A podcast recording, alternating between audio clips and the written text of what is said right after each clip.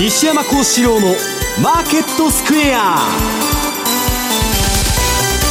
こんにちは西山孝四郎と。こんにちはマネースクエアの津田隆光と。こんにちはアシスタントの若林理香です。ここからの時間はザ・マネーフライデー西山孝四郎のマーケットスクエアをお送りしていきますさて現在の日経平均株価ですが、えー、338円96銭高い3万1486円97銭と3万1400円台後半での推移33年ぶりの高値圏という。33年ぶり。もう聞き飽きるそんなもんどうでもいいんですけど 明林さんも腰痛で水星逆行でもないのに津田さんのせいで腰痛になったっていう話です今日もあのちょっと大変そうでしたけどね。いやなんか台風が来てて嵐みたいで、僕もね今週月曜日にちょっと体調崩して、はい、季節の変わり目とかの、ね、梅雨のねあのジメジメした気候っていうのは、あのなんだ関節痛とかね、はい、そんなんにつながるから、うん、僕ねそういう季節に昔砂漠に行ったんですよ。はい。それ一気に体調が良くなって乾燥してるっていうのはすごいそういう痛みとか言い伝えなくなっちゃうへえ、まあ、それはとこの後治療行くみたいですけどね。あそうなんですか？笑笑わせないでください。あ 笑うとね腰にくるらしいですよ本当。本当に、まああの乳母車をあの津田さんに押してもらって 何の話や本当。まあそんなことでね、まあ体調には気をつけないといけないんだけど、相場にもね、相場超楽観みたいな感じになってんだけどまあ債務上限も通ったとあんなもんね茶番で内容は関係利って言われてるんですよ。債務上限が近づくとポーンと関係って、結局ネズミ講だから本来はその支出をね無駄なのを減らすとか何らかの努力しないといけないんだけど、はい、まあ誰が共和党がなれ民主党であれ誰がなろうがもう借金だけは雪だるま式に増えていくという構図の中でね、まあちょっとあのドルもね、まあ今はいいんだけど、はい、まあちょっと長期的に見たら本当終わりの始まりが始まっちゃったなという気がしとるんですけどね。はい、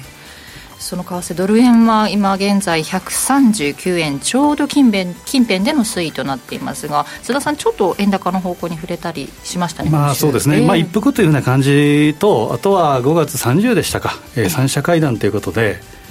財務省、金融庁、日銀で、えー、まあ、あらゆるオプションと。なったからさ、ハンデをしたようにさ、そんなんやってこうビビらそうっちゅう話なんだけど、ただ去年は10月、一応走行しましたからね、それで。ところが、日銀のあの前、今日言うけど、この後審議員の人がね、選挙が終わるまでは上げないみたいなこと言い出して、どっちだけじゃないですか。日銀の金融政策って何なんだと。だから MIT 学派っていうのはね、理論よりも現実を重視すると。現実っていうのは何かって政治家とか官僚に言われた通りやりますという人がなってるわけですよ。だから、まあ、社会の縮図ですよね。サラリーマンも、えー、上に歯向かったらクビになると。いうだけの話ですから。ただあのマーケットのレートというのはマーケットが決めるものですから。まあ基本完成で、まあ、ある程度株価なんかもそうですけど。いやもうだから何が適正価格か分からなくなっちゃって要するに金消費者物価並みにね3%ぐらい金利上げといたら株がまあこんなもんだっていうのは予測がつくんだけど。んなさ全然、ま、マイナス金利やっとってね日本だけまだ。そりゃもう何が何か分からんと。で、もし日本で金利が上がった時は、アメリカの日じゃないって言われてるんですよ、影響は。だからまあ、どこま、行けるとこまで行くっちゅう、そのつもりなんでしょうね、おそらく。ね、なんかこの今年中にもあるのかどうかっていう意見であったり今年はないだろうっていうなんかね本当にどちらの意見も同じようにあったりして。分かりませんよ。アメリカ大使館から電話がかかってきたらあの了承が取れたらやるっちゅうだけの話でね。早い話が、うん、でまあ今円安バーゲンセールっちゅうのを展開中でまあ、あの前田さんがすごい皮肉なツイートしてましたけど、要するにあの、僕らの時あったんですよ。宅銀山一が潰れて、まあ、日債銀とかね、長銀を二足三門で外資に売り渡したと。で、その後外資が大儲けするんだけど、はい、まあ、今円安で、まあ、そういう日本企業のね、えー、大バーゲンセールで買ってくださいと。うん、で、PBR1 倍割れなくしますからと。はい、いう、また、アベノミクスに続く完成相場を今やってるわけです。うん、要するに官僚が絵を描いて、えー、社会主義的に相場を押し上げると。それって、ちょっとおかしいんじゃないのと、だんだんね、毛沢東時代の中国みたいになってきてるなと、本当、いう気は私はしとるんですけど、まあそうじゃないと、いや、何でも上がったらいいんだっていう人が世の中のね、95%ですから、それはそれで私は否定しないんですけどね。6月にもなりましたしここから年後半、ね、6月相場の見通しなども伺っていこうと思っていますさてこの番組 YouTube でも同時配信しております。資料もご覧になりながらお楽しみください。動画については番組ホームページの方にございます。そして投資についての質問なども随時受付中です。ホームページのコメント欄からお願いします。ザ・マネーはリスナーの皆さんの投資を応援していきます。この後4時までお付き合いください。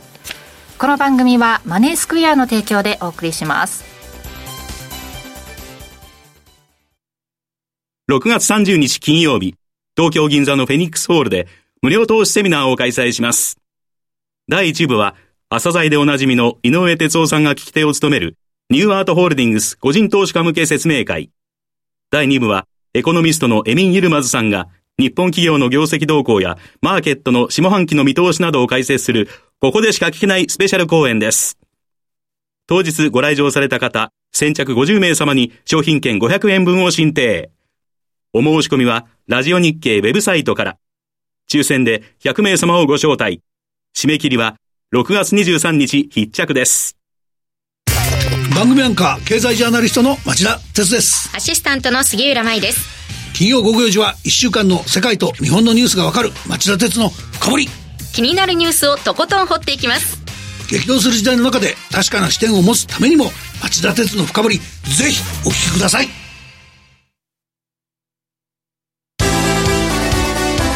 マーケットサインマーケットサインのコーナーです。まずは現在の主要通貨ペアです。ドル円は現在138円の9596あたり、ユーロ円が149円の5963、ユーロドルが1.07の64から67での推移となっています。では、今週の為替市場について津田さんお願いします。はいまあ、あの6月、昨日からスタートしているということで、6月相場の見通しなんかも見ていきたいなとで足元ではですね、まあ、本当に毎年のワシントンの恒例行事といいますか、まあ、茶番劇といいますか、はい、デッドシーリングの問題というのは毎回出てくると、うん、で前も申し上げたと思うんですけど、1960年以降、78回ぐらいやってるのね、要はもうシーリング自体がないと。うん、ないのと一緒で。デッドっていうのは負債ですけども、シーリングがデッドで死んで死んでるような感じで、まあ、さらにもおそらく来年もですねそういったこともまあ出てくる、まあ、政治闘争なんですよね。うん、でそこへ来て、ちょっと気になるのは、まあ、ちょっと別ですけど、あのバイデン大統領が空軍士官学校の卒業式で、撃たれてしまったしましたね、台の上から。ちょっとあの辺も大丈夫かなという。いちょっと本当に、なんかね、かわいそうになってくるなと思う。なんか操り人形ばっかでね、世界中のトップが。だ誰かの言われた通り、腹話術とやるっていうことで、芸人でしょ、あれ、全部。あの大統領とか言っとるけどさ。いや、なんか、もう体力的にトランプはまだピンピンしてますけど、あの人、ちょっとしんどいですよね、もう。来年ですからね、大統領選挙が。で共和党の候補者、いろいろ出てきてますけど。ちょっといろいろその辺のリスクもあるのかなという気な気がしないでもないですけど。立候補なんかしあのしとるけどさ。本来したくないんでしょうね。いやいや、あの、本番では出てこないと思うよ、僕は。うん、まず無理だと思う。で、民主党の中でも、下ろしてくれっちゅう人が多いし、あの、オカシオ・コルテスとかサンダースの一派からもともと嫌われてるしさ、あっちの方が社会主義としては筋が通っとるんですよ。バイデンってなんか中途半端で、で、僕が思うのはね、ディシージョンというかもう、その自分で決定する能力が持ってないと思う。あの、物事を決める。それやばいでしょ。最終的には、日本だったら岸田さんが責任取って、わしが決断するんやと。まあ、アメリカだったらバイデンが決断するんだって言うんだけど、もう、右往左往してるわけですよ、言ってることが。だからね、なんかこんなね、超大国がそんな政治家で大丈夫かいと。この間の G7 でも本当にですね、本当に西山さん言われてる操り人形みたいな感じで、個人的にはしたんですけど。これであれ、ゼレンスキー読んでさ、あいつが主役になってるじゃないですか。ね、まあ、アメリカだけじゃなくて、日本もですね、今、今日あの週刊誌なんかで、岸田さんがいろいろと、まあ、息子の問題からですね、波及したということもあってですね、まあ、いろいろ政治の問題もなり、えー、出つつありますけど、やはり注目点は、われわれがその、えーまあ、トレードとして注目しなければいけないのは、中央銀行の会合スケジュールということで、まず丸一番、うん、まあ、約半分近く、えー、終わったということで、6月から。えー、また中央銀行の会合を見ていかなければいけないなということですけど、ここでちょっと注意したいのは、ニュージーランドは今月ないということなんですね。ニュージーランドでももう打ち止めとかなんとか言ってるじゃん。そうですね、ちょっとあの相対的に言うと、鳩の方に来てるかなというところがありますが、まず、えー、6日、来週の6日は早々に RBA、で、翌7日に BOC、オーストラリアとカナダが会合を予定していると。ここはですね、一応予想は据え置きということではあるんですけど、オーストラリアは5月にですね、サプライズ利上げっていうのをしてきましたし。あれ、なんか、あの、ローさんって長くやってたけど、そろそろ引退なんでしょ、あの人。あ、そうですか。で、なんか最後、あの黒田さんじゃないけど、サプライズ みたいな感じで、最後だけ元気になっとんじゃねえかで、言ってることとやってることが、毎回違うもんだから、うん、なんなんだ、この人。RBA ほどですね、歯とか高なのか、ちょっと分かんないという地方銀行、珍しいですけど、で直近でいうとですね、月次の CPI がやっぱり想定より上振れしてたということもありますし、カナダは今回、まあ、今まではこれも利下げ、次の一手は利下げというふうに言われたところが、うん、据え置きで、7月は利上げだろうというふうに言われてますけど、この6月でもですね利上げしてくる可能性もあると。両者ともサプライズ利上げっていうのは十分あり得るということで、この辺は注目が必要でであるということ。で、まあ、注目はなんといっても13、14の FOMC ではありますが、まあ、ここもですね、本当に猫の目のように変わるといいますか。まあ、今まで0.25でもほぼコンセンサスだろうというふうに言われたところが、ベージュブックとか、えーまあ、FRB の交換の話を聞くと、据え置きの確率が高まってきたと。といっても10日以上あるわけですから、まあ、これも今日今晩雇用統計があって、来週、再来週ですか、CPI があるということですから、まだぎりぎりまでなんとも言えないというところでありますが、まあ、今のところは据え置き予想が今、体制を占めていると。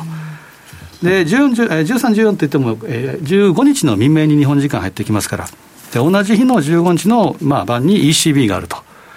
まあ、ここはもうラガルドさんがとにかく、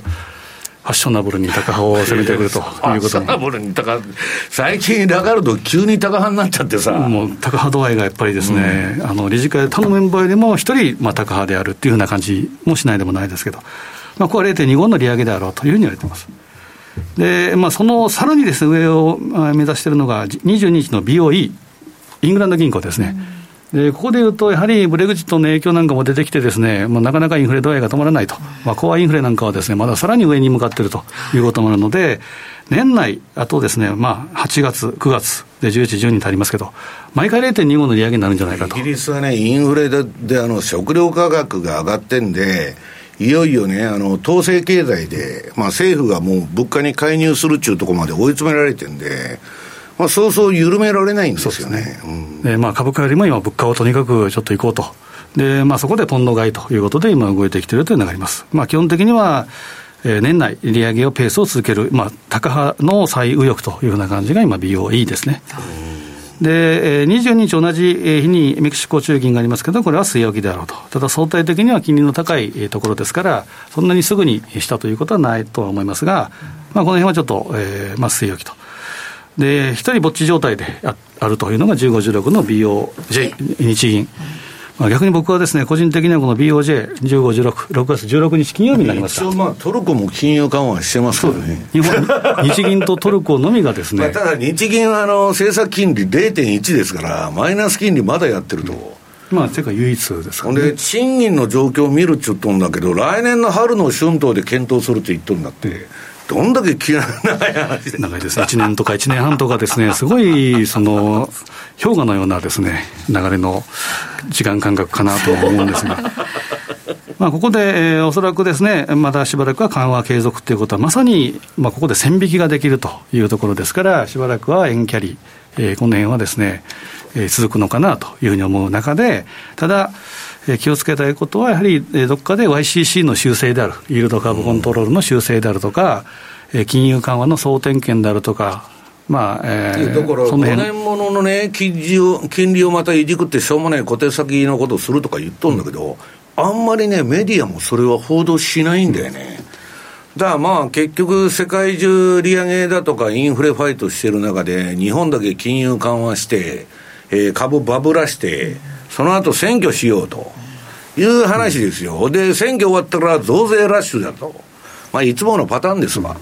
まあ、その解散も本当は早めにしたかったところが、今のいろいろ岸田さんの問題もあってですね、長引きそうな感じもしますけど、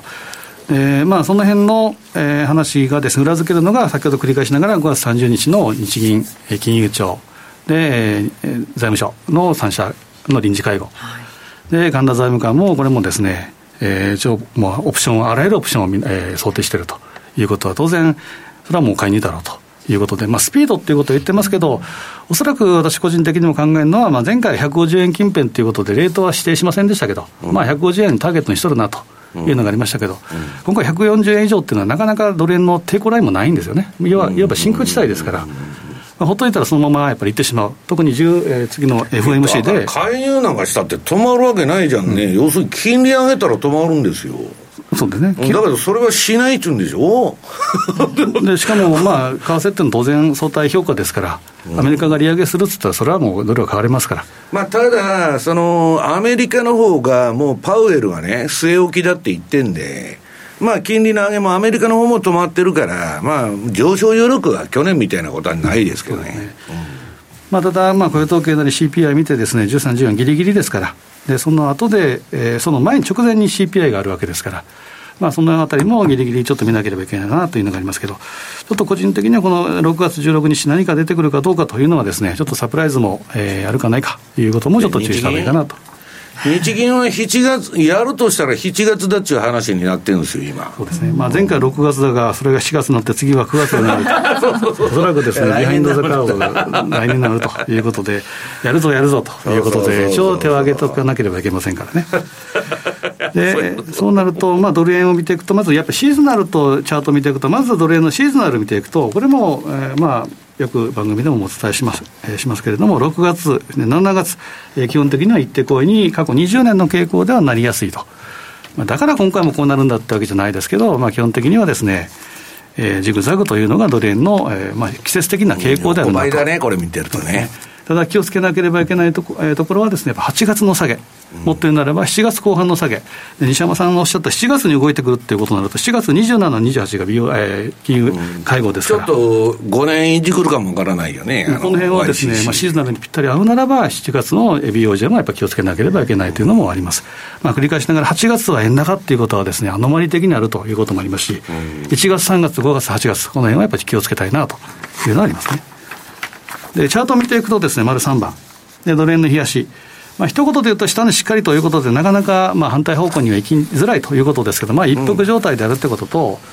うん、えー、ボリンジャーのプラス1シグも割り込んできてますから、乗車バンド崩れということで、えまあ、一服下値固めと。まあ、牽制でちょっと経緯をしあの消費者っていうのと、まあ、アメリカの金利もちょっと下がったのと一緒に来て、まあ、調整してるっていう感じだよね。ねまあ、デッドシーリングの話もありますけど、まあ、セルザファクトということもあり、したらしまいということの動きでもあるかなと。ただこのグレーのゾーンっていうのは一応140円ということで書いてますけど、まあ、なかなかこの140円以上っていうのは繰り返しながら抵抗ラインもないということですから、あまり急激にどんと上に行くようだったら、また口先なり、いうことも出てくる可能性があるので、まあ、いやまあ200日移動平均線というのが137円の30ぐらい、まあ、このあたりが大体居心地のいいところだと思うんですけど、まあ、ここを多少下回るぐらいっていうのが、まあ、今後あり得るゾーンかなということは、135から140ぐらいが、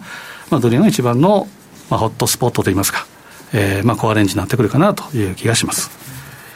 で、次みたいなのがユーロ円丸4番。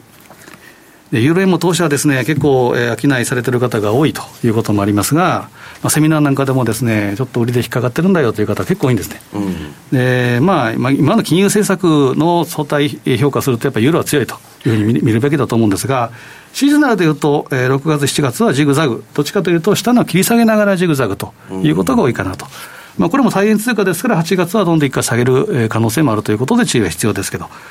チャート見ていくとですね、まあ、今、冷やしはしっかりしているというのがあります。で、基本は横ばいであろうと。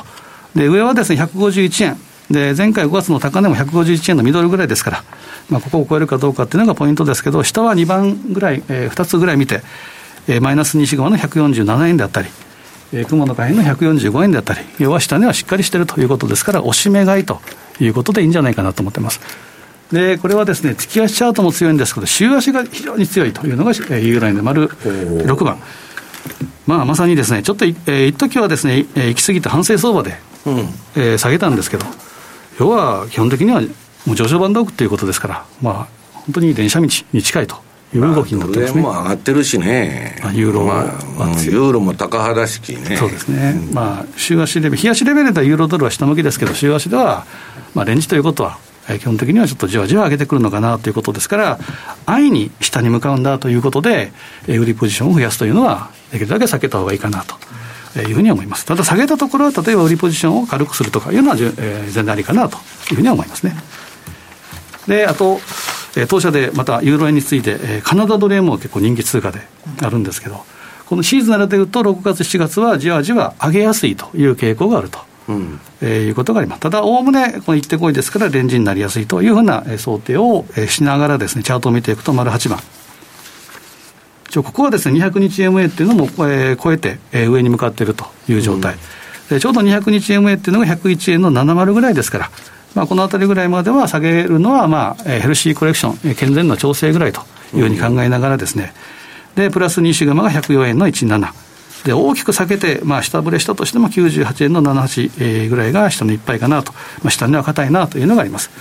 で最近、原油相場っていうのがですね、なかなかちょっとだらだら下げてきてると。上がらないんだよね。上がらないですね。で、次、OPEC プラスがありますけど、まあ、追加減産の、えー、実施がなるかどうかということですけど、今のところ追加減産ないんじゃないかということもあります。そうすると、まあ、バイデンがあの備蓄をね、バンバン放出して、で、まあ、人工的な相場を作ったんですよ。で、その後本来備蓄がないから、要するにあの、70ドル以下になったら買うっちゅう話なんだけど、なんかそれもうだうだやってて、あれ面白いんだよね。で、普通備蓄なかったら自分とこやばいんで、積みまそうっちゅうことになるんだけど、ほったらかしになっとるんですよ。でね、ヨーロッパも兵器全部ウクライナに送っちゃって、アメリカも。在庫がないんですよ。で、自分とこ有事起こったらどうなんだと。いや、それも知らん顔しとるんですよ。だから、なんか変な世の中だな と。まあ、原油がですね、ここで上がってしまうと、当然また、あの、物価が上がってしまうということもありますし、まあ、言うなれば、ロシアを儲けさせてしまうというのもありますし、いろんな駆け引きがあると思うんですが、今、だらだら下げてるということですから、カナダドルもですね、その一気に上に向かうということは、ちょっと原油動向から見たら難しいかもしれませんけど、まあ、チャート的には下値しっかりというのが今の状況。で、これもですね、週足チャート見ていくと、丸9番、週足は強いんですよね。まず26週の MA と52週の MA 見てもですね、まず地コスタン、つまり半年間の参加者のコストが、えー、現在のレートに比べたら、現在のレートの方が上になってきたということは、買い方フェーバー、売り方アゲンストということですから、まあ、チコスパンの上抜けは買いサインであるということ。あと、52週移動平均線というのは約1年間の参加者のコスト。これ上回ってきてるんですね。で言うなれば雲を越えてきてるということですから、これはですね、ちょっと上に向かうサインというふうに見てもいいので、まあ、下値はやっぱりしっかりしてる硬いなというふうに見るべきかなと思うのがカナダドル円です。で、丸10番、ゴードレン見たらどうかというと、ゴードレン、まあ、先ほど言いました RBA っていうのはですね、ちょっと、これも読みにくいというのがあります。で、6月6日の動きを見なければいけませんけど、傾向でいうと、6月、7月、特に7月が一番高値をつけやすいという傾向があるというのがあります。でこれもチャート見ていくとどうかというと、やっぱり200日移動平均線、とにかく頭が抑えられてるということで、200日 MA の壁という、なかなか突破できない、現状でいうと91円の83ぐらい、ここを超える,、えー、超えるかどうかっていうのがポイント。ただ下でも90円ぐらいですから、しばらくはジグザグいってこいというのが多いかなと。で繰り返しながら、この同意は、RBA のサプライズ利上げがあれば、上にポンと向かう可能性があるということですね。で、最後見たいのがニュージーランドドル円。ニュージーランドドル円も、えー、ゴールド円と同じように、6月、7月は、えー、切り上げながら、えー、動くというのが、えー、傾向があって。まあ、これもドル円と同じようにですね、8月は下げるということもあるので、この辺は注意しながらですね、チャートを見ていくと、えー、丸13番。ちょっと5ドル円と違うところがですね、次のページですね。丸13番。伊勢さん。えー、これがですね、200日移動平均線をちょっと割り込んできてるっていうのがあって、えー、マイナス2シグマで下値しっかりと下値固めを、えー、してるところではありますけど、83円の45っていうのが、今のところは下値いっぱいのところ。で、今、えー、ちょうど80円の30、200日移動平均線っていうのを超えてきてますが、まあ、この辺でいうと、短期的に見るんだったら、おしめ買いとか打診買いなんかもいいかなと。いうふうに思いますが、えー、今月は会合がないということですから、やはりちょっと副次的、うんまあ、RBA の動きを見ながら動いてくるなという感じもするので、まあ、この辺は後半後で OG9 の動きなんかを見ていきたいなというふうに思いますね。ドライブシーズンも始まってね、ピックも減産するってなって、ね、ガソリン高だとかそうなりそうな感じがしますけどね、どうなるんでしょうか。さて西山さんの方からは、はい、為替はアメリカ利下げ押し込みすぎ相場の反動局面であると。あこれ織り込みの間違いだね 無理やり。いやまあ結局ねもう本当に去年から今年の2月で打ち止めだと利上げは、はい、でそれで動いてきてドルが売られてきたんだけどなんか、あの、景気の指標もそんな悪くないし、特に雇用が崩れないんで、他は全部崩れとるんだけど、はい、労働市場だけ異常にまあ安定感がある数字が出てて、で、それはね、いいことばっかりじゃなくて、あの、アメリカの中間層が貧困層になっとるんで、今二つ仕事を持ってるんだって。だから雇用統計なかなか下がらないんだけど、まあそれはともかくですね、えー、先週も見せたと思うんですけど、2ページ。これまあニュージーランドが、まあ直近の中央銀行でいうと12回目の利上げをやって0.25で5.5%になったと。で、さすがにね、住宅バブルとかもちょっと崩壊してきてんで、この辺でまあやめやという話になってんだけど、これ世界の中央銀行のランキングとか、あの、あ政策金利とね、インフレが出てるんだけど、日本だけ異常な政策でしょ、これ。んなさ、物価がさ、3%以上上がってんのに0.1%の金利やっとると、おまけにね、長期コントロールまでマニピュレーションしてると、だって市場操作って自分らで言っとるんですよ。いや、おかしいんじゃないかと。んで、さすがにね、今あの公共料金から税金からね、物の値段から全部インフレになっとるんで、すごいじゃないですか。今なんかみんなね、言うんだけど、あの、ラーメン食いに行っても1000円やと思う。日本で。海外で行くと2000円から3000円。で、まあ結局、この前まではワンコインとか言われて、500円でね、昼飯食えるとか言っとったのが、倍になっちゃってるの。給料倍になっとるかいと。なってないじゃないですか。だから、要するに、その、給料が上がらなかったらね、景気なんて GDP の7割は個人消費でできてんだから、そんなもん、可処分所得が上がらなきゃあれなのに、給料は上がってなくて、税金とか保険だけバンバン上がってくんだから、日本の消費なんか伸びようがないんですよ。だから何を考えて外人が日本株買ってるかって言ったら、いや、1倍割れなくすと当局は言ってるから、それに短期的に乗っかってやろうって言ったけの話なんですよ。で、上田さんはじゃあなんか動くのかと。あの人この頃国会に呼び出されてわ、あの、わわわわ言って無難にね、えー、こなしてるとか言って、なんか評価されてるんだけど、いや、無難も何も、ああでもない、こうでもないって言ってるだけで、一体何を、そのやるのか、全く話聞いてても、言語明瞭、意味不明。で、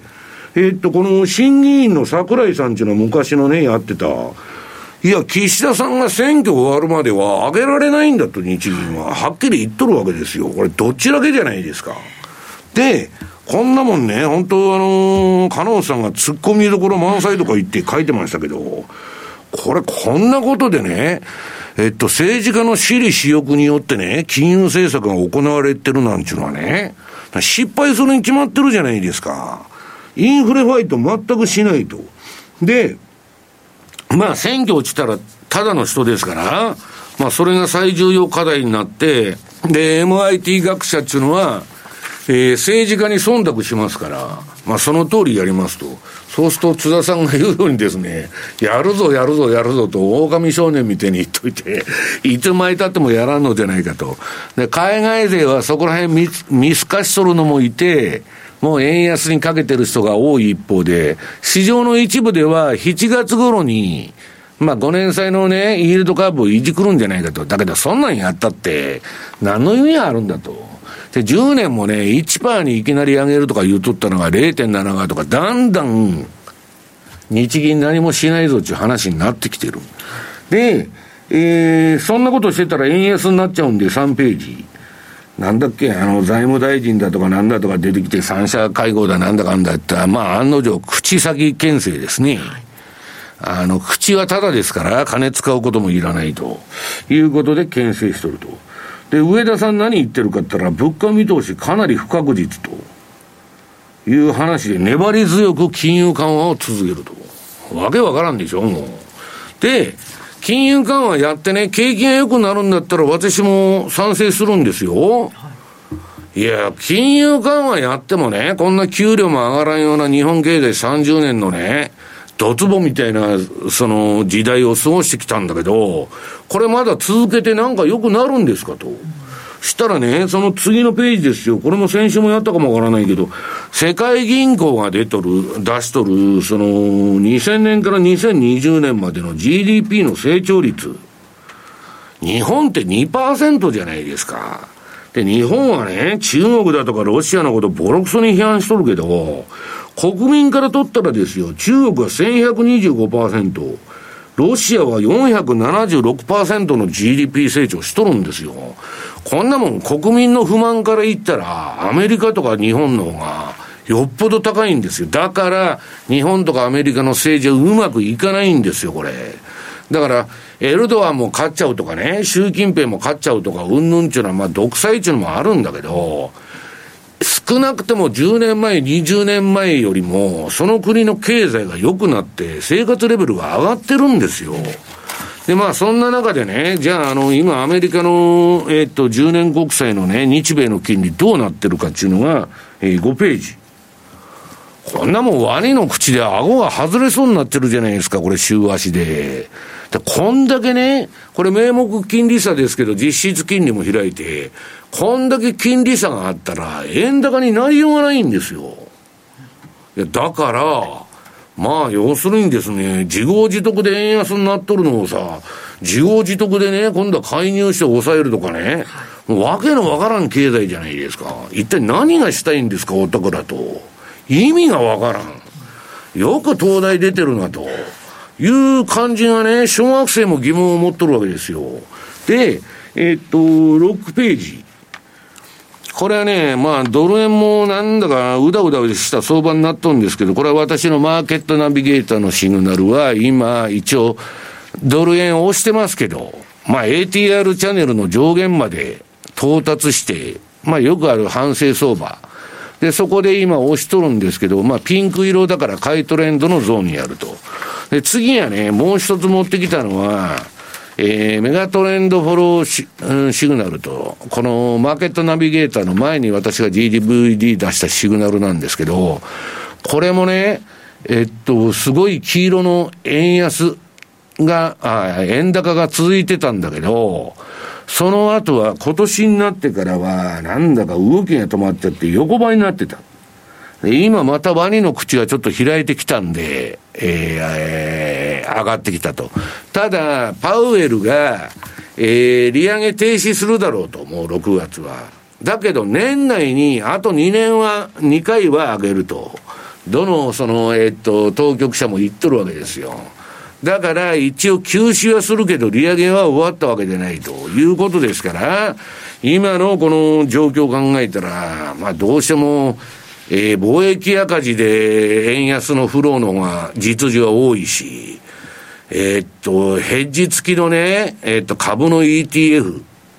あのー、円、あのー、為替ヘッジしながら日本株に投資してる ETF だとかファンドが多いもんですから、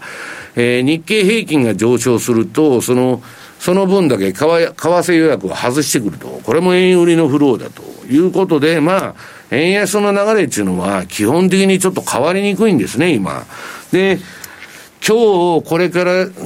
ご紹介するチャートは全部、このマーケットナビゲーターとメガトレンドフォローの合成シグナル。で、次、それ、ドル円のこの合成シグナルを見てもらうとね、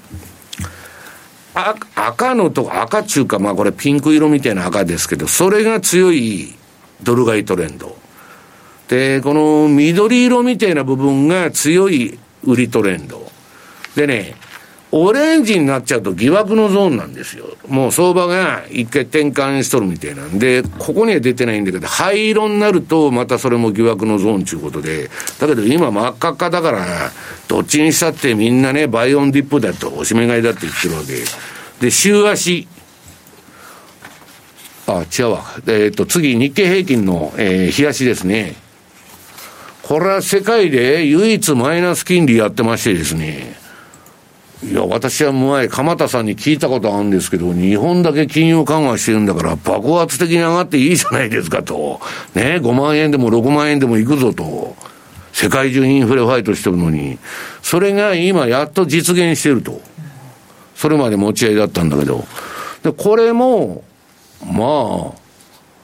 あれですけど、結局ね、日本企業の体質だとかね、何にも変わってない。ただ、当局が一倍割れなくせと、RE を、あれ、あ、ROE 上げろと。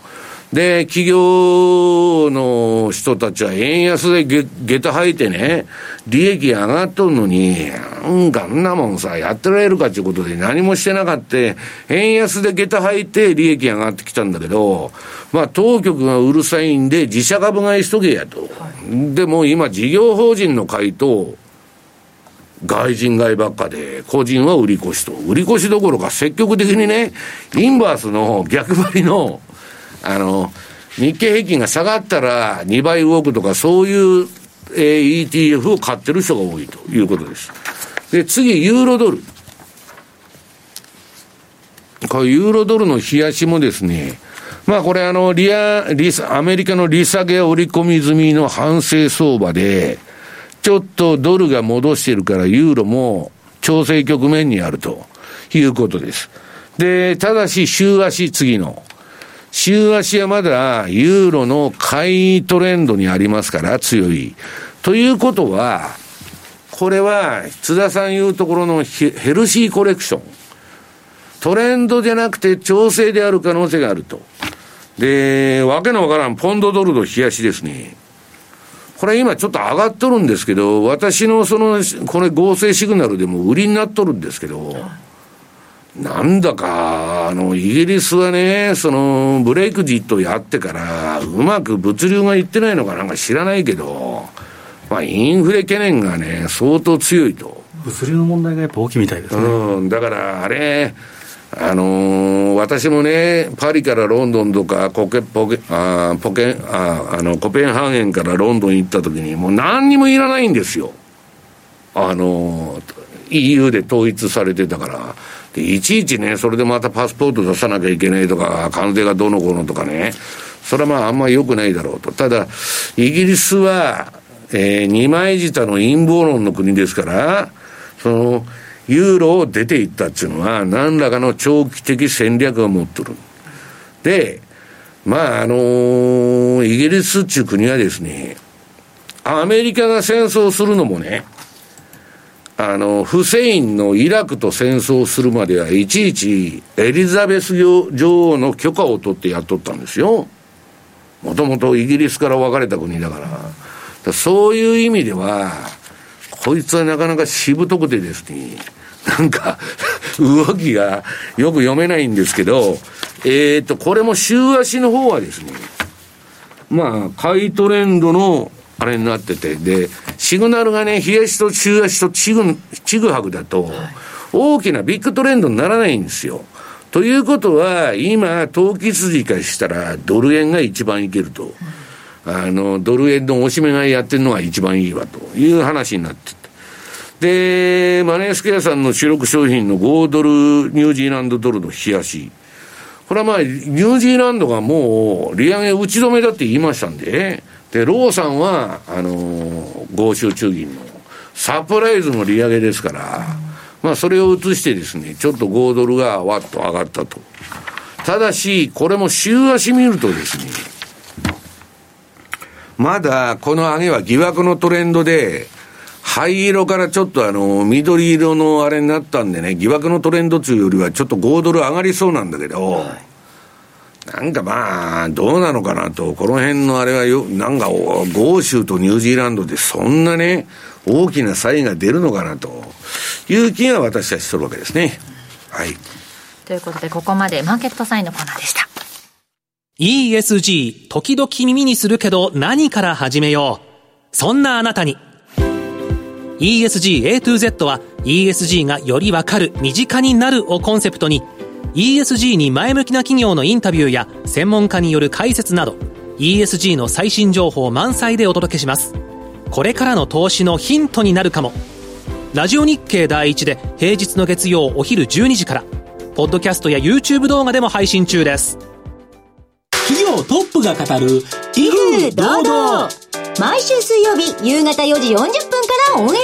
アパーソナリティの毎度。相場の福の神藤本信之さんが厳選した上場企業の経営トップをゲストに迎え事業展望や経営哲学などを伺いつつトップの人となりにも迫るインタビュー番組です。企業トップが語る威風堂々はラジコタイムフリーポッドキャストでも配信中。ほら聞いてや。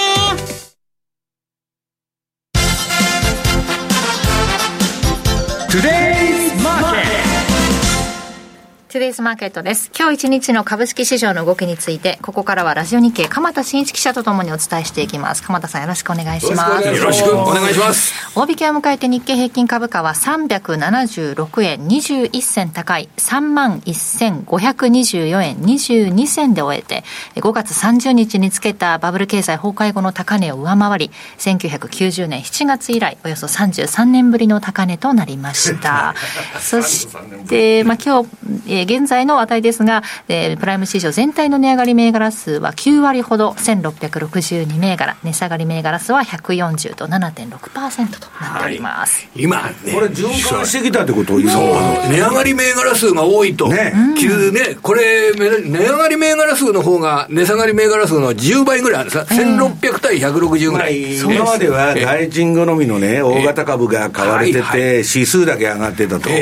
ついに、あの、下の方まで。幅広い、幅広い銘柄ですね。幅広い 実力株も踏まえてというような、あそういう動き。これですね、あの、やっぱり昨日の段階で、あの、騰落レシオってあるじゃないですか。はいはいあの、25日間の値上がり銘柄数の数と、値下がり銘柄数の数。え、これ値下がりを分母に値上がりを分子にして、で、その数を割って、100以上になれば25日間の合計の値上がり銘柄の方が多いっていう、そういう、う仕様が騰落レシオですね。これが、昨日。バブル崩壊まではね、100%当たった指標だったんです、それ。騰落レシオは。これが97%になってたんですよ、昨日。で、これ、じ100%割れっていうのがですね、調べてみたら1月の後半以来、なかった。だから1月の後半以来、初めて、だから4ヶ月半ぐらい、4ヶ月とあ10日ぐらい、あの、その100%割れっていうのがなかったんですけど、それが昨日とか100%割れだ。だから、値下がり銘柄数がすごく増えている。株価の方が、ね、バブル崩壊後の高値更新とか言ってるのに、はいあの、値下がり銘柄数の数の方が多かったんですよね多くなってる。よくある指数だけ上がって、自分が投資してる株は上がらないと、投資家にとって最悪のパターンと。結構な、昨日はなんか極まってて、これ、あんまり25日、5日移動では見ないんですけど、あの、5日移動で見ると60%割れっていう形で、大体これ2000銘柄あったとして、あの、1250銘柄下がってて、750銘柄しか上がってないって、こんな感覚ですよ、この5日移動の平均だと。だから値下がり銘柄の方が増えていたのが、今日一気に値上がりの方が増えたんで、これは、今日、あの、東京エレクトロンとか、あの、アドバンテスとレーザーテックですとか、今まで上がってた株が、結構大幅安になっていて、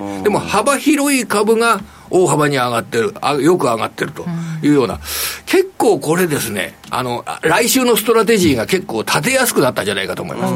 あの、当面今日みたいな動きになるとですね、じゃあこの延長線上で来週は勝負をしよう。えー日経平均やトピックスはもうぐんぐんと上がるっていう、値がさ株主導で上がるっていうわけではないとしても、知恵を働かせながら、幅広い株が上がるんだったら、じゃあ出遅れ株などで質の高い銘柄、ここに的を絞れば、えー個別株投資で、えー結構リターンが得られるんじゃないか。なるほどそんなふうなあの戦略立てられると思います、来週は。えー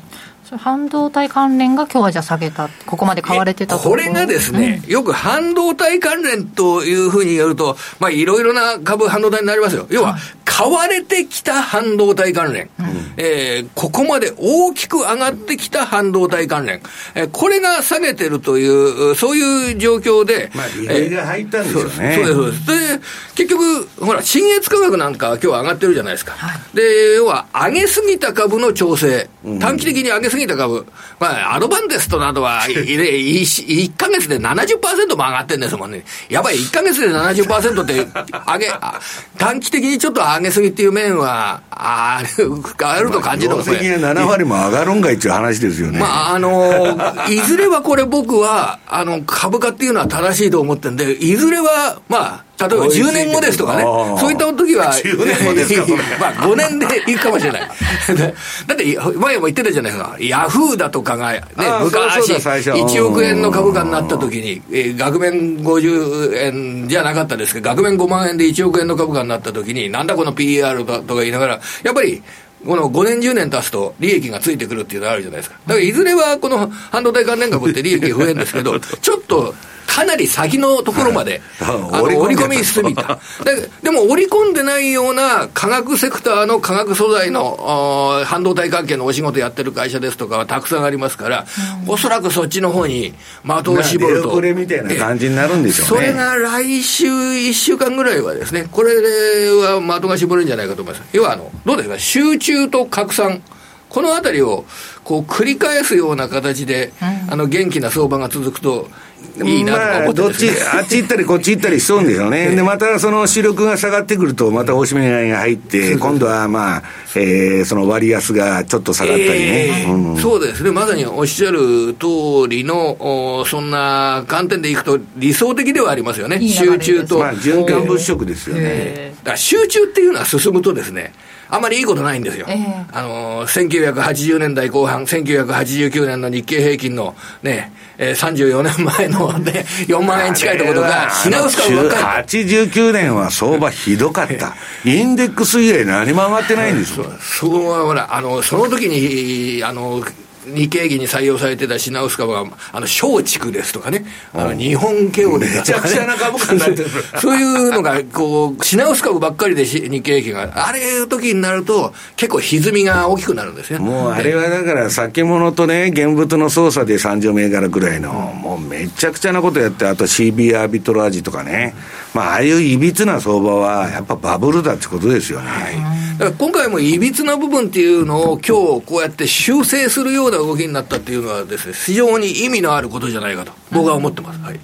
売買代金でも上位に出てきているところで、ソフトバンクグループですとか、トヨタとか、はい、ソフトバンクグループは、もう言い換えれば、これは AI 関連の出遅れ株ですよ。あの NVIDIA っていう株あるじゃないですか。うん、あの、もうちょっと記憶に薄れてきてますけど、NVIDIA に実はこの会社、ソフトバンクグループ、アームを売却しようとしてたんですよ。うん、だから決まったんですよ。だけどそれが、ちょっとヨーロッパの事情でできなかった。うん、これもしも NVIDIA に売却してたら、あの、ソフトバンクグループは NVIDIA の8%の筆頭株主になってたっていうことになりますから、ね、そしたら、あの、えー、1兆ドルの時価総額に対して8%、800億ドルの資産をソフトバンクは持ってたってことになりますよね。でもそのディールがうまくいかなかった。でもそれは結局、ソフトバンクはあの、今度あの、NVIDIA の CPU 買うんですよ。GPU じゃなくて。あ、CPU なんっていうのも結構だからもう NVIDIA そっちの方も出てきたからインテルとか AMD がやられちゃうんじゃないかっていう話になってあソフトバンクのこと通信会社の方が買うわけなんです、ソフトバンクのグループの中の通信会社。それが購入するっていうことです、うん、うん、そんな観点で言うとねやっぱり幅広い株が、うん、あの人気になってきたっていうのは、すごいいいことですね、レパートリーで。はい、ただ、今晩、アメリカでは雇用統計の発表控えているということで、はい、まあ、そういう警戒感なんかもあまり見られなかったです。し、来週はどう見ればいいんですかね？あの来週についてはですね、えー、あのやっぱり拡散、拡散から集中から拡散の拡散の観点で考えながら、はい、やっぱりアメリカにおいては、次の週にあの FOMC が控えておりますから、まあ利ね、利上げの可能性があるのかないのかって、これはね、上がったり下がったりしてますけれどもね、利上げの確率が。はい、ただ、どちらにしても、もう、ど最終局面でしょっていうようなことで、どちらかといえば僕は、経済の状況がいい方が、株価にとってはプラスになるんじゃないか。特に日本株。日本株にとって日本株にとっては経済の状態が、世界経済の状態が良い方が、あの、プラスになるんじゃないかと思ってます。今中国があんまり良くないから、アメリカ良くないと困っちゃうわけですよ。そうですね。で、雇用統計はね、バイデンに、あの、忖度しとるんで、あの人アメリカ経済じ地獄のように強いって言ってんで、辻褄が合わんような雇用統計ばっか毎回出とるんですよ、ここもう数ヶ月。はいそんなに鎌田さん悪くならないんじゃないの、雇用統計。ね。で、今日あたり、あの、アメリカで電池工場を作るぞ、増やすぞって言ったパナソニックとかトヨタ、パナソニックとトヨタ、両方とも死んだ金なんですよ。だから、そのアメリカと日本の間のかなり強固な結びつき、えーこれに関して、えートヨタと、ま、あのパナソニックが別々に、えー工場の電池増設などを昨日発表するっていうようなことで、両方主張新高値っていうことは、そのアメリカと日本のすごい良い関係のもとで行われる企業活動、これは結構日本株の良い材料になっていると、僕は思ってます。トヨタが3.42%の上昇2009円そしてパナソニックが4.2%の上昇で1525円とよく上がりましたね。ええそうですねじゃあまあ来週は良い経済指標が出てきてくれて、えー今週で8週連続日経平均は連、えー上昇したと、はい。5年ぶりのことだということですがこれが9週連続になるのかどうかと、うん。まあ、むしろ経済指標としては、その次の週がですね、ええ。あのーハード指標で、あの5月のハード指標として、あの注目されるえー指標発表が相次いできますね。ああわかりました。じゃあ来週もその話はい。見ていきたいと思います。ここまで鎌田記者でした。どうもありがとうございましたではマーケットを改めて振り返っておきます。日経平均株価376円21銭高い3万1524円22銭でバブル後の高値を更新しています。そしてトピックス33.41ポイントプラスの2182.70ポイント。マザーズ指数は10.37ポイントのプラスで757.85ポイントでした。プライム市場全体の売買高です。13億4221万株。売買代金は3兆5210億3600万円。えそして値上がり銘柄数は全体の90.5%、1662銘柄。値下がり銘柄数は全体の7.6%で140銘柄。変わらずは33銘柄となっています。商品市場です。直近の国内の金先物 1g8816 円、19円高で0.21%の上昇。直近の東京原油先物1キロリットルあたり6万1810円、1290円高で2%以上の上昇となっています。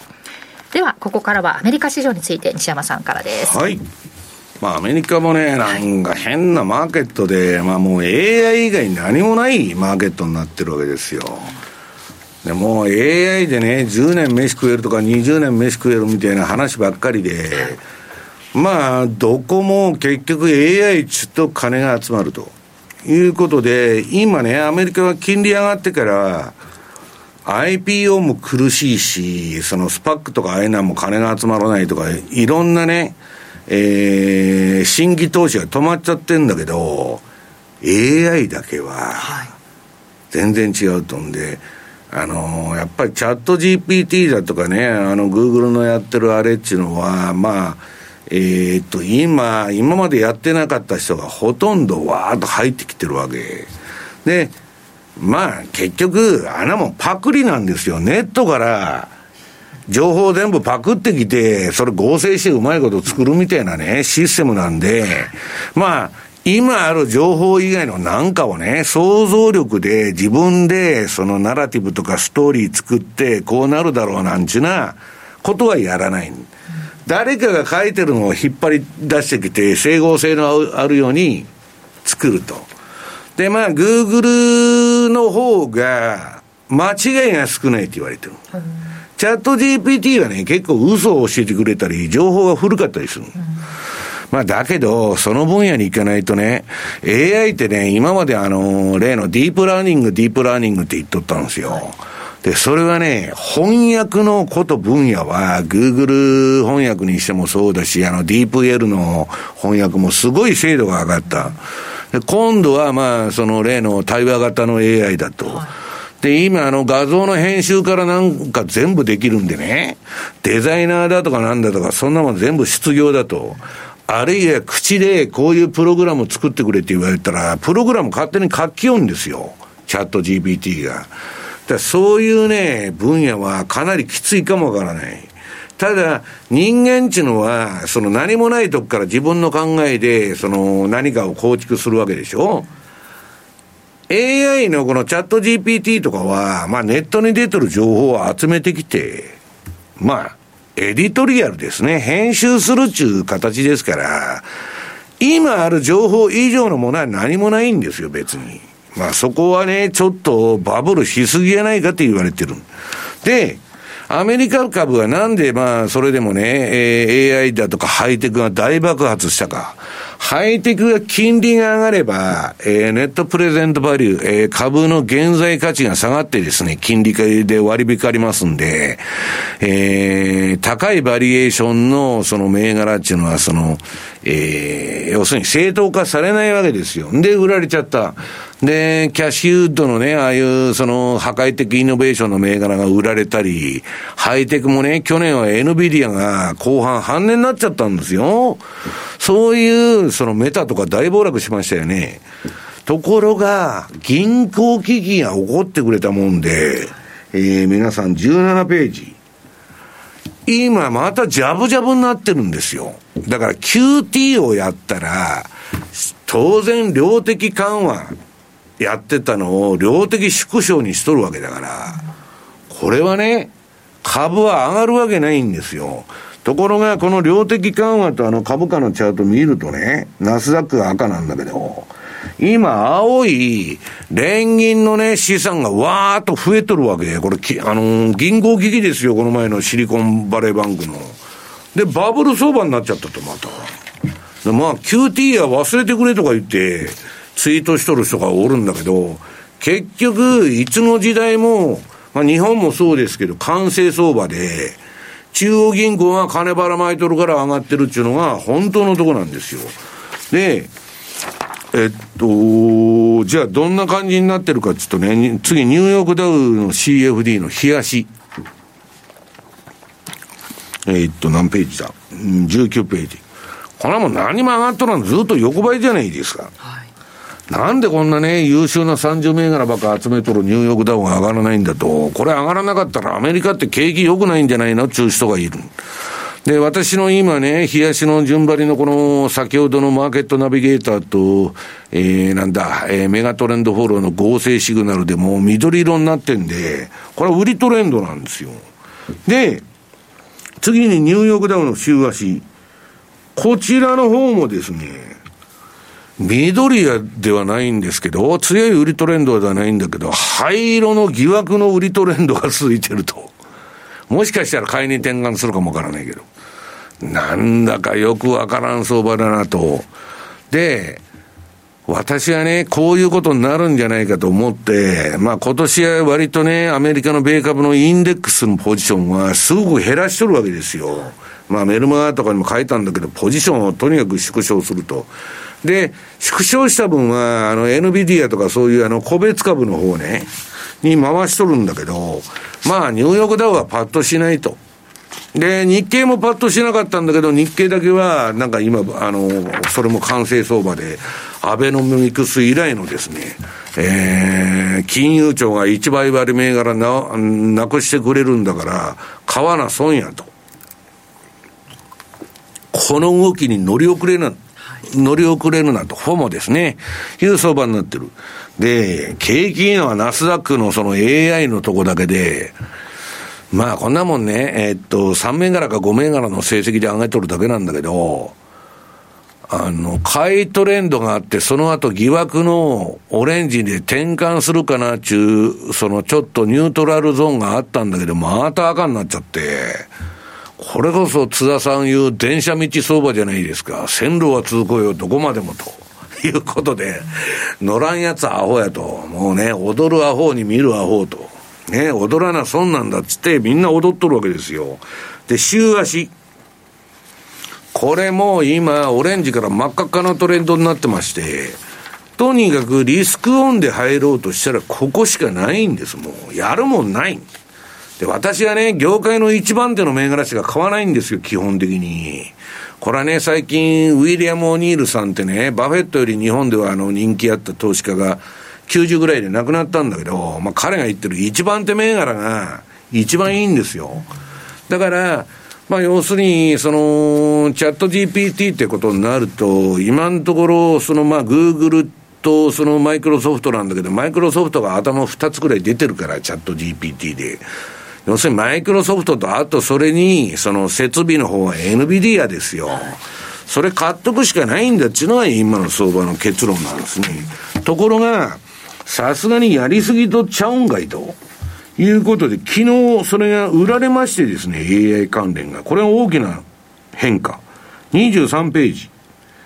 えっと、AI ブームに、えー、一時停止信号。まあ別に崩壊ちゅうわけじゃないんだけど、一時停止でちょっとやりすぎたと。NVIDIA が1月以来の大幅安して、うん、これが5.7%安。あとね、えー、C3AI 中、その AI のソフト会社があるこれが大幅に9%も下落したと。いうことでね、えー、キャシーウッドさんは、えー、NVIDIA が上がる前に全部株売っちゃったんで、お前何やってんだと、大損じゃないかと、さっきのあの、鎌田さんのソフトバンクの話じゃねえけど、持ってたら儲かったのにと。いうことで叩かれて、まあ、弁解に出てきてるんだけど、まあ、PSR、株価売上高が高すぎて、こんなもんは正当化されないと、キャッシーウッドさんはまあ弁解しとるわけですよ。で、そのキャシーウッドの、まあ、そのあれを聞いたか知らないけど、そろそろじゃあリグってこうかみたいな人が増えたんだと思うんですよ。で、じゃあ C3i ってその AI のソフト会社の昨日の動きどうなってるかちょっと冷やし。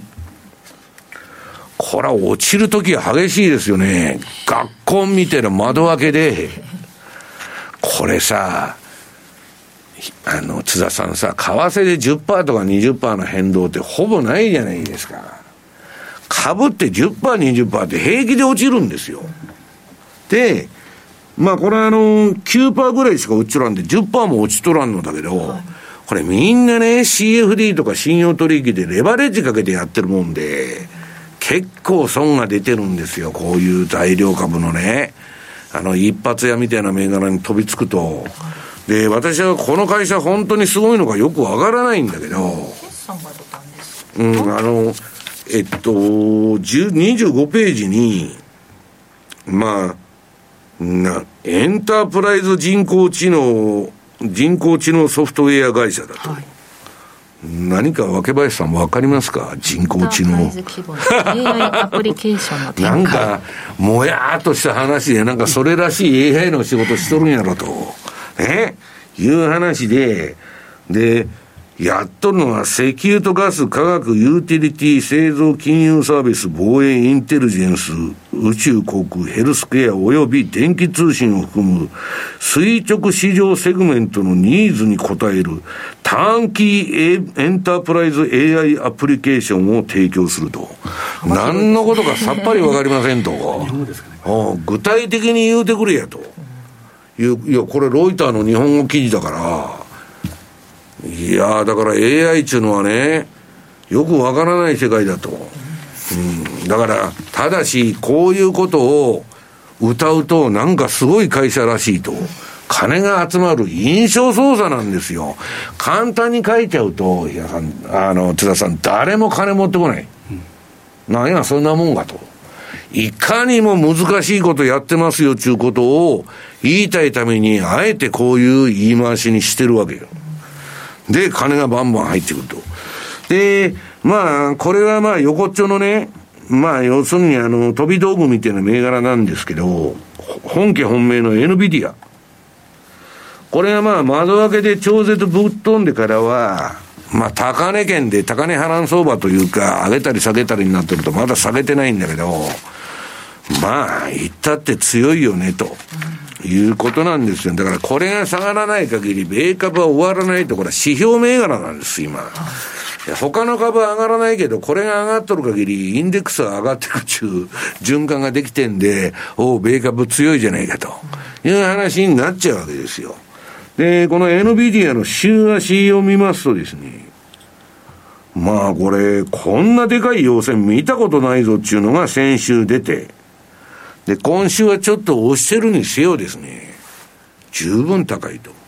だけどこれもう高値ブレイクしちゃってるんだからさ、青天井相場なんですよ。だから下手に売ってると、割高だ割高だっつって言ってるとね、担がれる可能性があるんで、まあ私はもうシグナル通りやるだけなんだけど、この、まあ今真っ赤っかですから、まあ買い持ちしないと、してないとしょうがないというあれなんです。で、こんだけ高い銘柄にもかかわらずですね、もう証券会社は NVIDIA と心中するぞという覚悟なんですよ。28ページ。もうとにかくレーティングが上がりまくってましてですね、どこの会社も。NVIDIA って今世界で6番目に大きな上場企業なんだけど、なんかついこの前上場してね、まさかこんなでかい企業になると思わなかったということで、まあ最初はグラバを利用したあの、ビットコインのマイニングっていうのは、専用マシンの ASIC っていうのでしかマイニングできなかった。はい、なんかむき出しの変なマシンがあるんだけど、で、それでみんなマイニングしとったんだけど、あの、この NVIDIA のグラバをつく、使って、他の暗号資産ですね。それをマイニングしようっていう人が増えて、で、まあ、グラボの値段がすごい高騰したわけですよ。で、あとはまあ、結局データセンターだとか、まあ、サーバーの増強ですね。あと、4K 画像の、今 YouTube でも出てきてるじゃないですか。すっごい、あの、パワーがいるんで、ここの GPU が必要だと。で、そうこうしているうちに CPU まで進出してきてですね、なんだか業界地図が変わりそうだなと。で、結局 NVIDIA は、経営者もしっかりしてますんでね、あの人。あのー、相当いくだろうみたいなことで、まあ、名だたる会社がですね、500ドルまで上がるんじゃないかと。まあ、一番弱気なドイツ銀でも220ドルから390ドルへとかね。はいまあ言っとるぐらいですから、まあとにかく NVIDIA、神様仏様 NVIDIA、NVIDIA なくして、米国市場なしというようなね、えー、状態になっちゃってるんだけど、私はバブルだと思ってますけど、まあバブルでも上がるもんはしょうがないと。まあ買いでついていかないとね。で、まあ、あの、またこれ宣伝になって申し訳ないんですけど、あの、ショート動画をやってまして、ちょうどあの、今週タイミングよくですね、はい、この N NVIDIA はどこまで上がるのかというショート動画を若林さんとやりまして、あの、若林さん可愛いと。NB、可愛いというコメントで、NVIDIA のあのコメントが何も来ねえと。動画を見てください。ちょっと営業妨害。いやいや、あの、そう、若林さんがね、あの、可愛くなったと、最近。いうコメントばっかりで。これは腰を悪くする前の収録ですね。いやこれ腰悪かったもん。この当日の朝に、ぎっくり腰になったのに、この笑顔でやってるというね、さすがプロ根性と。いうことでですね、まあ、そう、あの、上げてますんで、まあ、ぜひ見てくださいということで、えー、そんなとこですかね。はい、以上、トゥデイズマーケットでした。はいマネーに対する食わず嫌いありませんか？4U と学ぶ日本経済。お金に関する心配事は山積みだけどどうすればいいかわからない。そんなマネー初心者に向けた30分です。最近気になるあのニュースについて詳しく聞けたりクイズで楽しく経済について勉強します。4U のマネー事情も聞けちゃうかも。ラジオ日経第一。毎週水曜夕方6時から好評放送中。お楽しみに八木ひとみです。かぶりつきマーケット情報局は坂本慎太郎さんスパローズ大和勝孝さんをはじめ多彩なゲストと一緒にお送りする個別銘柄情報満載の番組です。トークは緩いけど中身はしっかり。一度聞いたら癖になる。毎週金曜夕方4時30分から生放送。よろしく!火曜夜8時20分バイク好き集まれ。ライダーズ。バイク大好きステップ堀田がお送りするバイク一色の番組ライダーズ。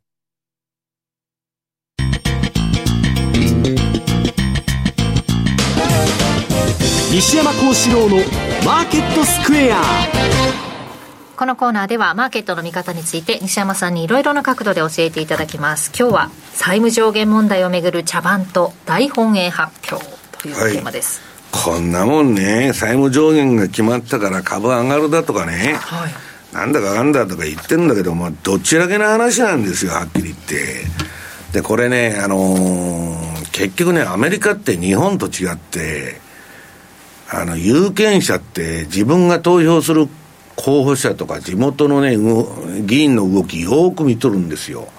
で、この人はこの法案に反対したとか賛成したとか言って、でね、金使うことに、リバタリアンは別なんだけど、政府は余計な介入するなと。ね、私はそっちの方がいいと思ってるんだけど、結局ね、えっと、民主党の議員も共和党の議員も、まあ政府のばらまき金にしがみついて政治やってるもんだから、予算削るとよろしくないと。で、アメリカっていうのはね、連邦予算なんていうのは、あの、政府がやる公共事業って戦争だけなんですよ。で、ほとんど州が、まあ国みたいなもんですから、一つ一つの。まあだからあの、無駄な公共事業をやると、次の年、税金が跳ね上がって、だからカリフォルニア州なんて、今車で運転してても、もう若林さん、穴ぼこだらけの道で、こんなとこ走れるんかいと。だけど、いや、穴ぼこだらけで結構ですと。税金が上がる方が嫌だと。なかなか橋なんかも直さないですか、ね、直さないよ。あれ、いつ墜落するんだという。あの、昔、マディソン軍の橋っていう映画がありまして、感動的な映画なんだけどね、本も。あんなもんもういつ落ちるかわかんねえと。いう話でね、まあアメリカっていうのはね、素晴らしい国だと私は逆に思ったんだけど、えー、っとね、アリゾナ州とか行くと、でっかい山があるんですよ。はい、で、山の頂上に見えるんだけど、道から、家が建ってる。で、僕はね、何回かその家に行かせてもらったことがあるんだけど、はい、全部芸術家が住んでる。人間嫌いの芸術家が、岩山のてっぺんに住んでるわけよ。下界の奴らと交わりたくねえと。ここの人が住んでるわけ。ところが芸術家で売れてるやつだから、そんなとこに家建ててるやつっていうのは、それね、山のね、とんがったね、てっぺんに家建ててんですよ。それ建設するのに、建設業者も山のてっぺんまで行って建てないとダメなのよ。で、その山まで行く道も全部指導。自分で金出して、道引いてるんですよ。日本なんかね、どんな田舎行ったって、公共事業で作るんですよ。タヌキとかね、鹿しかおらんとこでも公共事業やっとるんですよ。だから、アメリカ人はその辺はっきりしてるなと。だから、どうしてるんですかって言ったら、水道とかね、ガスとかも自分で引いとるっつうんですよ。まあだからそういうね、金持ちが飛び抜けたのがいるんだけど、まあなんかね、その頂上から見る下界の景色ってね、あの、すごくて、あの飛行機からね、その下見るとも、マンダラみたいな感じなんだけど、そういう感じがしてね、世間で、なんか世間のやったらなんだ、バイデンがどうでこうなとか、なんとかの政策がどうのこうの言っとるけど、どうでもいい気分になってくる、そこ行くと。まあそういうことがありましたけどね、まあこの債務上限の問題っていうのはまあ茶番だと。だけど今度は、あの、下院がね、共和党が持ってるから、ちょっと揉めるんじゃないかって言われてたんだけど、結局また予定調和だろうと、まあ、まだ2点3点するかもわかりませんよ。だけど、缶蹴りゲームなんだと、これは。債務上限が来たら缶がバーンと蹴飛ばして、だけどこのままいくと天文学的にどんどんどんどん増えてきて、もう、あの、2050年頃にはね、例えばまあ金利水準にもよるんだけど、税収の何十パーセント全部利払いで 埋まっちゃうみたいな、これ完全なポンジスキームなんですよ。で、私はね、イラン経費やるとか、ウクライナの戦費をね、国内のあれに回すとか、アメリカファーストでやりゃいいんだけど、まあ戦争屋が儲けないといけないってことで、これどんどんどんどん借金が増えてるんですよ。だから、こんなことやっとったらね、これまさにもうローマ帝国が、滅びる前の姿とそっくり。で、えー、私はですね、32ページ。もうこれね、積んどると思ってるんですよ、米国経済っていうのは。今ね、強いのは強いんだけど、こんな見せかけの強さであって、要するに、景気いいのは当たり前でね、もうこのコロナ禍の2年間、金ばらまきまくったわけ、MT MMT 政策って、まあ現代貨幣理論で、結局借金なんてね、いくらでもしたらいいんだと。国家が印刷したらいいだけでしょ金と交換しなくていいんだから。で、要するに臨転機いくらでも回して先送り永遠にしといたら、それでいいんだと。で、返さなかったら踏み倒せと。いう理屈なんですよ。まあ、一応インフレになったらやめろって言っとんだけど、だけどこういうね、分配制とかの世の中になると、そのうちね、えー、我々毎月20万国からもらえますと。それってね、もう経済がめちゃくちゃ衰退しちゃうのはね、かつての社会主義国っていうのは、世の中の4分の3社会主義国だった時代があるんですよ、1970年代とか。全部終わっていったじゃないですか。だから、うまくいかないんですよ。理想はいいんだけど、で、この、ただし、ここまでね、今、あの、貧富の差が拡大しちゃうと、特にアメリカ、1%とか2%のやつが富の50%持ってるとかいう世の中になっちゃうと、もう社会主義に行くしかないんですよ。だからバイデン政権が出てきて、で、この MMT っていうのはマルクス主義の看板の掛け替えなんです。だけど、ここでやったことはね、やっぱりあの、ウクライナとこのロシアのあれは、アメリカのね、歴史上最も愚かな行為で、ここにも書いとるけど、イランとかベネズエラに戦争を売ってるのとわけが違うと、ロシアと中国と二正面で喧嘩を売っちゃってるわけですよ。勝ちようがないんです、アメリカは。アメリカは昔は製造業大国だったけど、今や金融以外に何もないんですから、あの、IT と。だからそんなの戦争に勝てるわけがないと。で、私はね、今回のあれで、むしろ、その、ディフォルトとかね、えー、再、あのー、借金を削るっちゅうのやったら、アメリカっちゅうのはいい道に行くかなと思ったけど、もう、これはインフレ経済に進んでいくと、最後は、インフレでね、ドルの価値が暴落して借金を帳消しにするっちゅうね、宣言だと思ってるんですよ。で、アメリカ景気いいのかってね、これはまあ来週のメールマガとか、あと某所でレポート書くと思うんだけど、33ページ。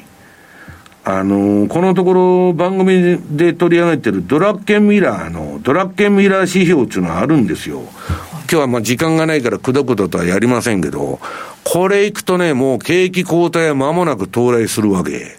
まあ、ドラッケミラー自体はその自分が作ったね、この指標を見て言ってるから、だから AI だけが景気良くて上がってるだけで、あと何もないんですよ。だから見せかけのね、景気の良さっていうかね、なんかまた100年に1回の第4次産業革命でアメリカバラ色みたいなこと言っとんだけど、米国の景気は悪いと。で、労働市場がいいのは、一般庶民の賃金が上がってないから、みんな二つ仕事してるから、雇用統計が良くなっちゃってるというだけの話なんだけど、それを日本のメディアは、どこも報道しない。雇用統計いいと、アメリカ盤石だと、何言ってんだよという話ですよ。だから、まあ結局ですね、あの、そのうち全部そういうのがめくれてくるんじゃないかなという感じがします。で、まあ、ドラッケン・ミラーさんの絡みで言うとね、歴史上分かっていることは、こういう国家管理相場の壮大なバブルやっちゃって、リーマンショック以降。ね。日本も日銀が値付けすると株も債券も日銀が最大のホルダーだと。そんなもんもう資本主義の終わりじゃないですか、はっきり言って。で、社会主義でね、分配制の世の中になって、津田さん、いい世の中が来ればいいですよ。んなん来るんですか、それ。でね、私はね、増税増税ちって全部税金上げてんだけど、MMT 理論っていうのは臨転機回して、それで全部予算作ってばらまいてやっとんだから、税金も取らなかったらいいじゃないですか。臨転機回して吸って。なんで税金取るんですか？で、それね、役人とかに聞くと、いや、徴税権っていうのは国家主権だから放棄するわけにはいかんと。そんなことねえと、臨転機回してね、ずっと我々に、月に50万くれたらいいじゃないかと。だけど、うまくいかないのは津田さん。50万もらっても、コーラ1本3000万ですとか、そういう世の中になっちゃうのよ、それやると。だから、MMT っていうのはね、本当幼稚臭い理論だったと。だけど世の中が行き詰まってくると、そういう丸腰主義を看板掛け替えて MMT だと。だけど今 MMT のやつってみんな消えちゃったんです。このインフレになって。まあそんなとこでね、ちょっと気をつけた方がいいなというのが私からの皆さんへのメッセージですね。以上、FX マーケットスクエアでした。マネースクエア。あなたもマネースクエアのトラリピで FXCFD 運用を始めてみませんか？特許取得の自動注文トラリピなら発注の手間や時間に悩まされることのない快適な運用をサポートしてくれます。さらに投資情報も充実。投資家の皆様のお役に立つ最新情報を毎営業日配信しております。ザ・マネーでおなじみの西山幸四郎さんをはじめ、有名講師陣による当社限定の特別レポートも多数ご用意。マネースクエアの講座をお持ちの方であれば、すべて無料でご覧になれますので、ぜひチェックしてみてください。今なら新規講座開設キャンペーンも開催中です。講座開設はもちろん無料。お申し込みはおよそ5分で完了いたします。気になった方は今すぐトラリピで検索してみてください。その他にもマネースクエアのホームページやツイッターなどの公式 SNS では、運用に役立つ様々な情報をお届けしていますので、ぜひチェックしてみてください。マネースクエアではこれからも、ザ・マネー、西山幸四郎のマーケットスクエアを通して、投資家の皆様を応援いたします。株式会社マネースクエア、金融商品取引業、関東財務局長、金賞番号第2797号、当社の取扱い商品は、投資元本以上の損失が生じる恐れがあります。契約締結前交付書面をよくご理解された上でお取引ください。ラジオは一方通行ではありません。パーソナリティと聞いているあなたの心が合わさって、その瞬間に合う心地の良い世界が作られています。あなたが気分を上げたい時やリラックスしたい時、ちょっと寂しい時や、ぼーっとしたい時など、その時の気持ちにぴったりな音や声を準備して、あなたをお待ちしています。ラジコは、どんな時も、居心地の良い場所でありたい。聞く場所が、家だって、移動中だって、海や山でも、あなたが耳を傾けるだけで、そこが一番の場所になるように。心が整えば、今日も明日もきっといい日になる。さあ、心地の良い声を浴びていきましょう。世界を広げる音がある。ラジコ。マネースクエア投資戦略さてここからは来週に向けての投資戦略津田さんお願いします、はい、来週の相場も非常に気になりますけれども、うん我々は若林さんの腰の状態が非常に気になって この後立てるでしょうか。帰れるかどう。かっていうのはねさんが歩けるかどうかっていう問題があってですね。その辺が心配でいっぱいなんですけど、うん、でちょっと、えー、時間もありなのでまず、えーまあ、シーズナル繰り返しながら見ていくと、はい、ま丸14番。でやっぱ大変通貨っていうのはですね 6, えー、6月、7月は、えーまあ、横ばいになりやすいと、ただ8月には注意したいということを申し上げましたけど、そのリスクをちょっと避けるためにも、やはり今日はなかったですけれども、世界戦略通貨ペアっていうのは非常にシンプルじゃないかなというふうに思ってます。はい、まずドルカナダの季節的な動きでいうと、やっぱり、えー、6月、7月はジグザグ、8月も別に特に下げるわけでもないということですから、はい、やっぱり横ばいというふうに考えていくと、丸15番、ドルカナダ、えー、冷やしチャート、特に週足チャートもそうですけど、非常にシンプルな形です。足元で200日移動平均線1.35レベルですかね、これを割り込んできたんですが、まあ、ジグザグということで、1.33、まあ、34から1.3660ぐらい、えー、このあたりを、えー、コアレンジとして、えー、見てもいいのかなと。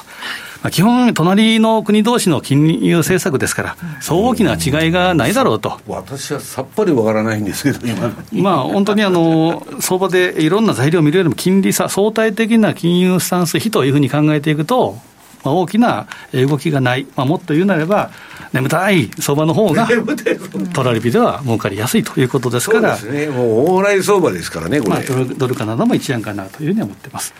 で丸16番。えじゃじゃ馬通貨であるところのポンド、まあ、ポンドは強いという話ですけど、ユーロと合わせるとですね、やっぱり6月、7月は一定こになって、それから8月から上げやすいというふうな傾向があるっていうことは土台で、上げるの？そうなんですよね。ユーロが強いんですか？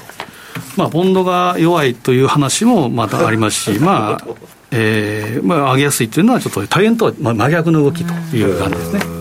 でこれ17番、週足を見ていくとどうかというとですね、ちょっと日足でも下向きなんですけど、これはポンドの強さで下向き。うん、で、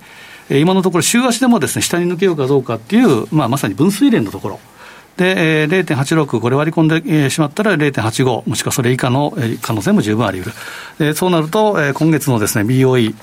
と、えー、ECB の高波度合い、えー、ここによって変わってくるんですが、まあ、一般論でいうと、えー、BOE の方が高であろうということですから、ちょっと下を試していくような、えー、時間帯というふうに見た方がいいかもしれません。はい、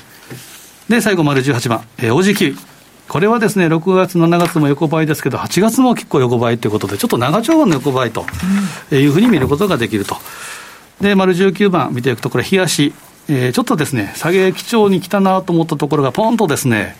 えーまあ、ニュージーランドドル円の強さ、ニュージーランドドルの。両方意外だったっていうか、ニュージーランドの打ち止め宣言と、5ドルの利上げと、まあ、サプライズとニュージーランドの波動ということがあって、ボンと跳ね返って、まあ、ちょうど200日、ちょっとこれすみません、図はずれてますけど、1.09ぐらいの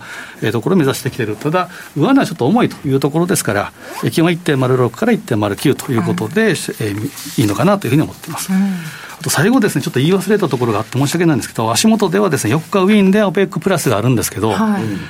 明日ですか、3日、トルコで、エルドアンの新内閣の発足っていうのがあってですね。エルドアンなんか経済チーム強化するとか言って張り切っとるじゃないですか。そこで、まあ、一点ですけど、シムシェキ元財務大臣、財務省、まあ、これはまあ言うなれば、エルドアンに、まあ、ことあものを言えるかどうかという人事なんですけど、はい、シムシェキがなれば、えー、トルコリラは買いじゃないかという話ではあるありますが、えー、まあ一言で言うと、誰やねんという方、例えば、娘婿であるとかですね、名前を聞いたことないような方が来ると、ちょっと気をつけたいというのがありますね。はい、トルコはちょっと要注意と。はい、以上、マネスクエア FX 投資戦略でした。6月30日金曜日、東京銀座のフェニックスホールで無料投資セミナーを開催します。第1部は、朝鮮でおなじみの井上哲夫さんが聞き手を務めるニューアートホールディングス個人投資家向け説明会。第2部は、エコノミストのエミン・ユルマズさんが、日本企業の業績動向や、マーケットの下半期の見通しなどを解説する、ここでしか聞けないスペシャル講演です。当日ご来場された方、先着50名様に商品券500円分を申請。お申し込みは、ラジオ日経ウェブサイトから。抽選で100名様をご招待。締め切りは、6月23日必着です。マンスリーポッドキャスト番組耳で聞く後藤達也ノート配信スタート。経済をわかりやすく面白く偏りなくをモットーに取材活動を行っている経済ジャーナリストの後藤達也さんが世界の経済の潮流とキーワードを解説します。詳しくはラジオ日経のサイトポッドキャスト一覧をご覧ください。